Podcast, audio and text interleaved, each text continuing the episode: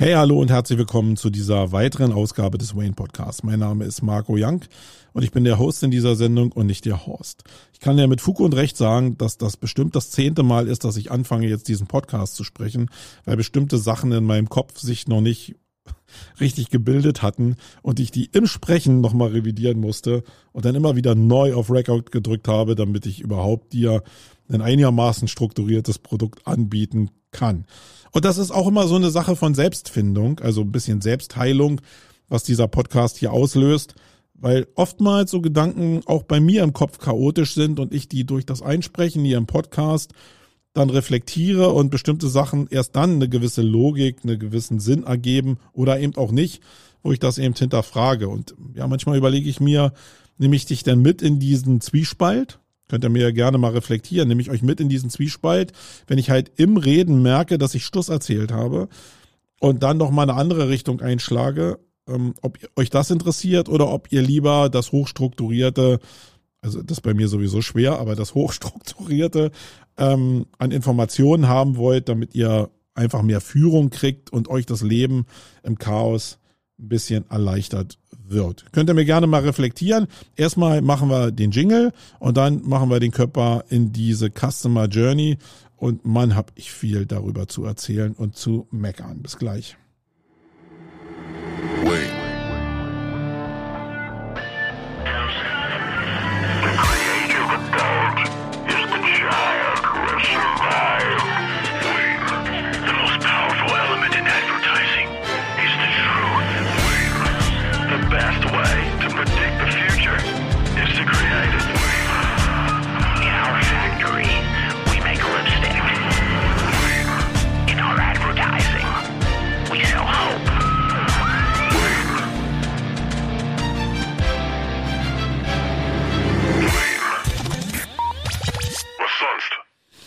Ja, was sonst? Ja, hast du dich auf was eingelassen? Also gerade in dem Bereich Customer Journey, den ich hier heute beackern will, äh, geht's in meinem Kopf ziemlich wild zu. Und ja, ähm, diese Wilderness, die will ich dir mal ein bisschen näher bringen. Ich will, wie auch in den anderen Versuchen, erstmal mit so einer, ja, einer historischen Betrachtung beginnen. Ich habe ja meinen Werdegang gestartet als Suchmaschinenoptimierer, als SEO. Ich weiß, diese Leute sind da draußen nicht so sehr beliebt, weil sie ja die Ergebnisse bei Google verbogen haben und alle Tricks und Trick, äh, Tricks und Kniffe genutzt haben, um den Google-Algorithmus irgendwie zu gamen. Ähm, darüber bin ich mir total bewusst, aber ich bin nun mal in dieser Welt groß geworden. Jetzt hat sich so ab dem Jahr 2010, ich weiß jetzt nicht mehr genau, in welchem Jahr das mit dem Link-Building-Zeug und Google losging. Auf jeden Fall hat Google sich irgendwann auf die Fahnen geschrieben, dass sie gegen Link-Building angehen wollen weil Links ja Teil ihres eigenen Wertealgorithmuses war. Es gab sowas wie ein PageRank und der hat einfach das dargestellt, dass es bestimmte Punkteabhängigkeiten gibt, wenn eine Seite, die ein gewisses Vertrauen, eine gewisse Popularität erzeugt hat und damit auch eine gewisse Anzahl an Punkten erzeugt hat, also einen Wert zwischen eins und zehn, dass wenn diese Seite auf eine andere Seite verlinkt hat, dann hat diese Seite mit einem Dämpfungsfaktor auch was von dem Vertrauen abgekriegt, was sich dann aufs Ranking eingezahlt hat.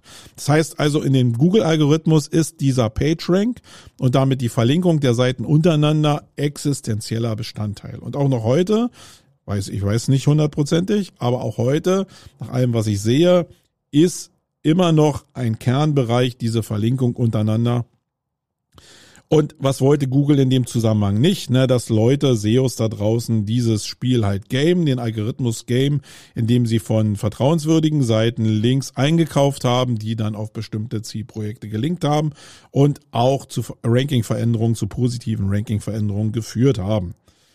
Ähm, und sie sind so in irgendeinem Jahr nach 2010 massiv dagegen vorgegangen, weil sie eben nicht wollten, dass dieser Algorithmus-Teil gegamed wird. Dazu haben sie ja selbst bestimmte Sachen, bestimmte Seiten gecrawlt, haben sich die Links angeguckt, haben geguckt, wann gerade auf Basis einer Timeline bestimmte Links entstanden sind, haben da sicherlich auch sehr viel selbst an URLs und an Domains gesammelt und die auf Blacklists gesetzt oder auf Greenlists gesetzt, vielleicht nochmal durch ähm, Search Quality Team auch nochmal beurteilen lassen ähm, oder auch durch Radar äh, beurteilen lassen. Das hat aber nicht gereicht, sondern sie haben noch einen anderen Hebel benutzt. Sie haben zum Beispiel den Leuten gesagt, ey, wenn du merkst, dass dein Konkurrent irgendwie an dir vorbeizieht und du hast das Gefühl, dass, an, dass das an links liegt, die der vielleicht auf unlauterer Art und Weise besorgt hat, dann melde doch das mal. Und sie haben so ein Formular zur Verfügung gestellt, wo du eben betroffene Domains melden konntest. Und dann musste Google sich eigentlich nur noch hinstellen und das alles in eine Datenbank primitiv gesagt reinpacken und da, wo es Doppelungen oder Mehrungen gab, ja, da nochmal genauer hingucken und das dann in irgendeiner Form ab einer bestimmten Stufe in den Algorithmus einbauen. Das hat zu Anfang durch manuelle Maßnahmen sehr gut geklappt. Mittlerweile ist der Algorithmus so trainiert, dass er selbstständig agiert, nach dem, was wir jetzt wissen. Und ähm, ja, also es hat zumindest in der Phase dazu geführt, dass dieses Geschäftskonzept von Link Building, was es unter den SEO-Agenturen massiv gab, dass das auch massiv eingebrochen ist, als Google mit diesen Maßnahmen angefangen hat. Und das hat dazu geführt, dass einige Agenturen pleite gegangen sind und andere Agenturen haben sich halt ein neues Spielfeld gesucht und es nannte sich aus Sicht eines Suchmaschinenoptimierers Content Marketing. Ich bilde mir ein, dass es dieses Wort zwar schon vorher gab, aber dass das eigentlich richtig besetzt wurde, genau in dieser Phase durch Leute, die halt Suchmaschinenoptimierung oder im weitesten Sinne ein bisschen Online-Marketing gemacht haben. Ja, daraus ist jetzt eine Welt entstanden, meistens SEO geprägt, die keiner so richtig verstanden hat. Da wurde ja ein Begriff neu besetzt und das, was diese neuen Agenturen oder die neuen Consultants da machen mussten, ist, dass sie erstmal den Begriff erklären was ist überhaupt Content Marketing, weil das war gar nicht so einfach. Und da gab es jetzt sehr viele Deutungshoheiten oder Versuche von Deutungshoheit, wo wild erklärt wurde, in, den, in der ersten Phase zumindest, dass das eigentlich nur eine Form des Link-Buildings ist, weil man über Content-Formate, über sehr, sehr coolen Inhalt halt Leute animiert dazu, diese Sachen, die man dann gebaut hat, zu verlinken und damit eigentlich auch Link-Building unterstützt. Das war eigentlich nichts anderes als das, was wir die letzten zehn Jahre davor auch als Linkbait bezeichnet hatten. Eine Tendenz, die auch völlig ad absurdum geführt wurde, weil teilweise so coole äh, Ideen entstanden sind im Zuge des Linkbaits, dass man daraus faktisch eigene Geschäftsmodelle hätte bauen können. Da ist eine Menge, Menge vergeudet worden und das hat man, man hat einfach gemerkt, wenn man ein bisschen unternehmerisch gedacht hat, dass das eigentlich eine Art ist, wo SEOs viel zu kurz denken. Ja, ähm, also sehr viele SEO-geprägte Unternehmer, die jetzt das Content-Marketing-Umfeld erobern wollten, haben genau diese Argumentation hervorgebracht. Dann gab es eine ganze Menge andere wilde Definitionen.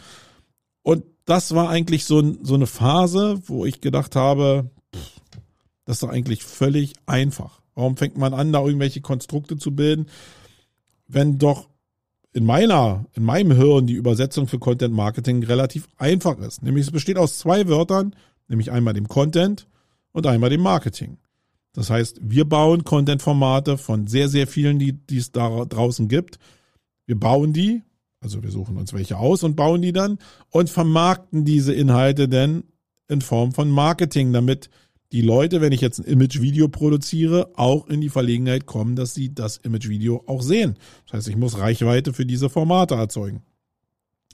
Das war für mich relativ einfach, da musste ich jetzt nicht irgendwie die Welt neu erfinden.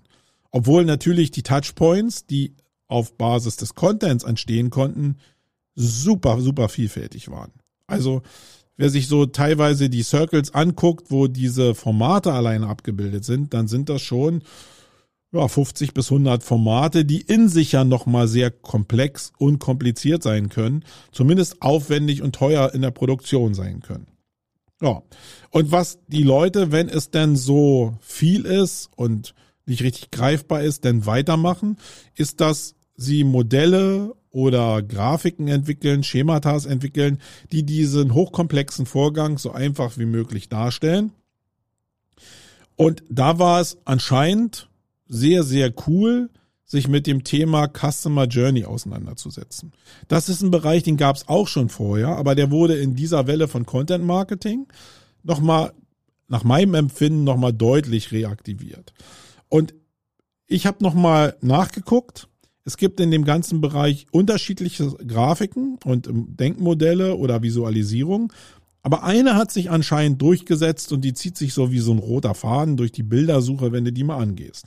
Und das ist so ein Faden, dass die Customer Journey auf einem Zeitstrahl aus fünf Punkten dargestellt wird. Der geht über das Schaffen von Bewusstsein, der Awareness-Phase, dann über die Überzeugung, den Kauf, After Sales, also alles, was nach dem Kauf passiert, und der Kundenbindung.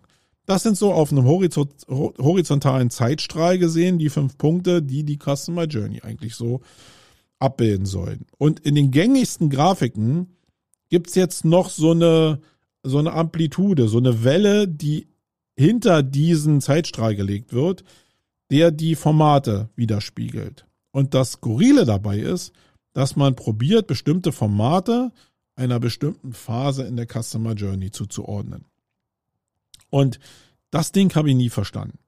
Also wir haben zum Beispiel in der Awareness-Phase, also in der Phase, wo Bewusstsein für etwas entsteht, PR drin. Radio, Empfehlung, Online-Suche, Online-Ads, E-Mail-Marketing, Bewertung. Das sind hier so in einem Modell die Punkte, die jetzt hier so drin liegen. Und nehmen wir uns jetzt mal den, den, den Bereich PR raus, dann ist das natürlich eine Sache, die kann Bewusstsein schaffen für eine Sache, die noch nie da war. Es kann aber genauso gut eine Sache sein, wo einfach nochmal Bewusstsein erzeugt wird für eine Sache, die schon da war, die auch so schnell dann dadurch, dass ein Bewusstsein dafür da war, ähm, in Richtung Kauf geht, dass es eigentlich eine direkte Verbindung dahin geben könnte. Ähm, und genauso ist es bei Radio und TV und Print oder Empfehlungen oder der Online-Suche das ist nicht immer nur eine Sache des Bewusstseins, sondern das ist eine Sache des Moments. Also ich habe das vielleicht schon längst im Bewusstsein und habe jetzt einfach diesen einen Touchpoint, der mich dazu führt, dass ich jetzt zum Kauf hingeleitet werde, weil es eigentlich immer schon sehr hoch in meiner Priorisierung lag, aber ich, es immer verdrängt wurde und dieser Moment des Touchpoints mit dem Format dazu führte, dass ich konvertiere oder in irgendeiner Form ein Lied auslöse. Ja, und da hörst du schon so ein bisschen raus, wie ich eigentlich die Customer Journey sehe. Also für mich ist die Customer Journey keine horizontale Linie, auch wenn es als Grafik toll aussieht, sondern für mich ist eigentlich die Customer Journey das Leben. Das Leben ist eine Kugel, stellen wir uns jetzt mal bildlich vor, kann auch ein Quadrat sein, Kubus sein, whatever. Auf jeden Fall ist es für mich ein Hohlraum und in diesem Hohlraum findet das Leben statt. Und jedes, jeder Punkt in, in, in dem Leben, jede, jede Wendung, jeder Touchpoint, jede Situation, jeder, jede Metaebene von Sinn, was ich aufnehme, ist eine kleine Kugel in dieser Gesamtkugel. Also ähnlich wie Atom, ja.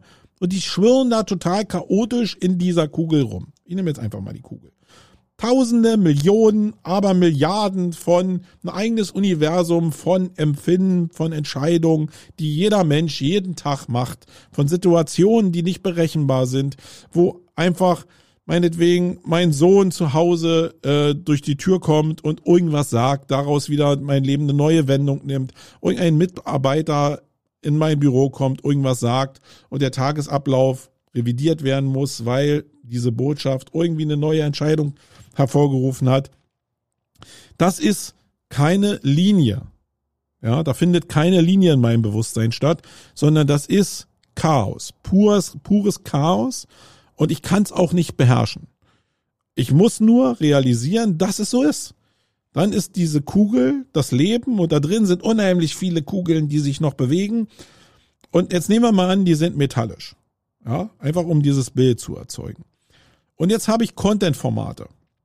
Das sind zum Beispiel ja, E-Mail-Marketing, indem ich Newsletter verschicke. Das ist die Internetseite oder ein Shop. Das sind Social-Media-Aktivitäten. Das sind Ads, die ich schalten kann. Umfragen, Promotion, Events.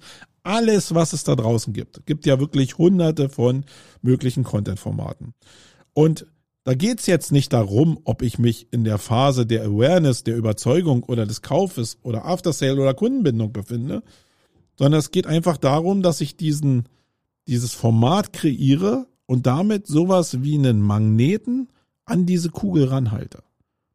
Und egal wie jetzt diese Kugel, wie die Atome da drin sich oder die Kugeln, die magnetisch sind, sich bewegen, wenn diese Kugel in der Situation, die gerade eine bestimmte Situation hat, an meinen Magneten des Content-Formats rankommt, ich hoffe, man kann das bildlich so nachvollziehen, wenn man hier das nur hört, dann gibt es sowas wie ein Match. So wie er es von Tinder auch kennt, ja. Es gibt so Matching. Und da ist plötzlich eine Resonanz da. Da kommen zwei Punkte zusammen, äh, nämlich dieser Content-Format-Magnet und diese magnetische Kugel. Und dann halten die sich für einen gewissen Moment, weil eine Aufmerksamkeit erzeugt worden ist. Ja, weil ein Interesse, nicht mal ein Interesse, sondern weil einfach eine Bindung durch das Matching erzeugt worden ist. Und das ist für mich die Customer Journey. Also vielleicht muss ich, jetzt wo ich wieder drüber nachdenke, ist es gar keine Reise, sondern es ist ein Chaos. Und es geht jetzt eigentlich nur darum, diese Kugel irgendwie in Beherrschung zu bringen. Ja, wenn die Kugel wirklich so aussehen sollte, dann geht es eigentlich nur darum, so viel wie möglich unterschiedliche Touchpoints zu erzeugen in Form von Content-Formaten, die ich an diese Kugel andocke, um möglichst viele wilde magnetische Atome, die Lebenssituation darstellen, äh, dahin zu bringen, dass sie andocken an diese Magnete, die ich mit Content-Formaten an diese Kugel rangesetzt habe. Ist das einleuchtend? In meinem Kopf ist das total logisch. Aber äh, für dich ist vielleicht spooky. Ähm, es ist vielleicht auch schwer zu erfassen, weil da drin in dieser Kugel halt wirklich ein Chaos herrscht. Ähm, aber es zeigt ganz gut, dass es da keine Priorisierung gibt, sondern dass es eigentlich nur darum geht, diese Magnete in Form von Content, in Form von Touchpoints überhaupt an diese Kugel zu setzen. Und das schafft vielleicht auch in deiner Welt das Bewusstsein, dass die Menge da hochrelevant ist. Weil du kannst dir vorstellen, wenn du jetzt ein, und die Kugel kann man ja so groß ausdehnen, wie man will. Die Magnete natürlich auch, aber nehmen wir von, nehmen wir mal eine große Kugel an und kleine Magnete in Form von Content. Dann ist es natürlich relevant, ob ich jetzt an dieser großen Kugel nur einen kleinen Magneten zu sitzen habe, weil ich irgendwann mal ein Imagevideo produziert habe. Dann ist die Chance, dass in diesem Chaos irgendwann die Kugel da vorbeikommt äh, und andockt, geringer, als wenn ich jetzt 100 oder 200 Formate am Start habe, dann ist die Chance halt deutlich höher. Das bringt aber auch die Entscheidung mit, dass es eigentlich völlig egal ist, welches Content-Format und welchen Touchpoint ich in welcher Situation erzeuge, sondern es geht eigentlich nur darum, überhaupt Touchpoints zu erzeugen, die diese Verbindung schaffen können.